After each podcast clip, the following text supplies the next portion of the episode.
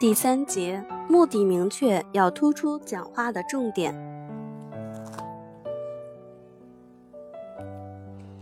明确是言语表达最基本的要求。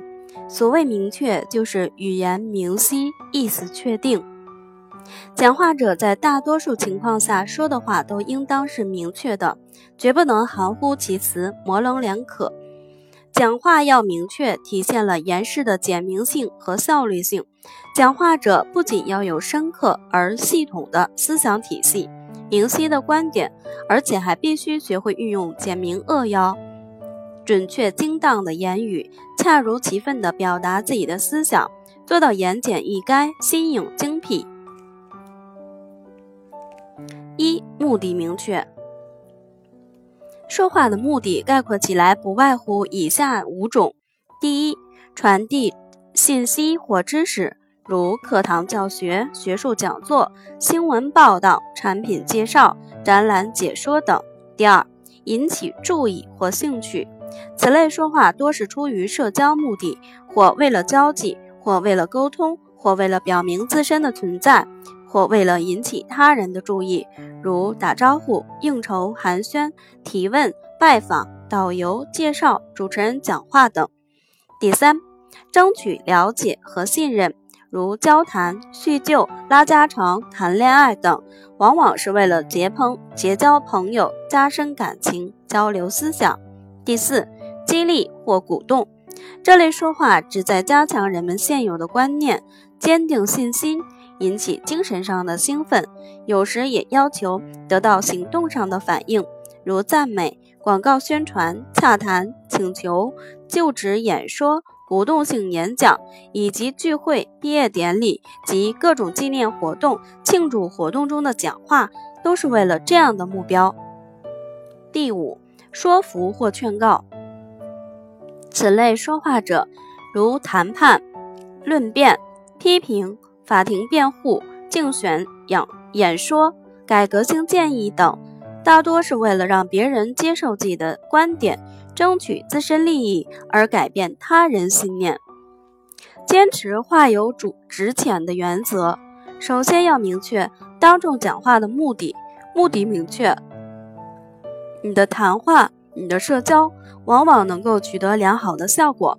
这目的明确了，才知道应该准备什么话题和资料，采取何种说话语体风格，运用哪些技巧，从而做到有的放矢、临场应变。目的不明、无的放矢，不分场合，就难免东拉西扯，叫人不知所云、无所适从。因此，每次说话之前，不妨想一想：我为什么要说？或者人家为什么要我说？预先想一想可能产生的效果，并把预期的效果当成目标去为之努力，否则便达不到目的，有时甚至还会闹出笑话。根据有个人，据说有个人讲话常常偏题，说不到点子上。在他结婚的时候，婚礼上司仪让他讲话。他说：“我衷心的感谢大家在百忙之中赶来参加我们的婚礼，这是对我们的极大鼓舞、极大鞭策、极大关怀。由于我们俩是初次结婚，缺乏经验，还有待今各位今后多多给我们以帮助、扶持和指导。今天有招待不周之处，欢迎大家多提宝贵意见，以便下次改进。”这些话貌似彬彬有礼，实则滑稽可笑，很不得体。发言者根本未明确自己讲话的目的就乱放炮。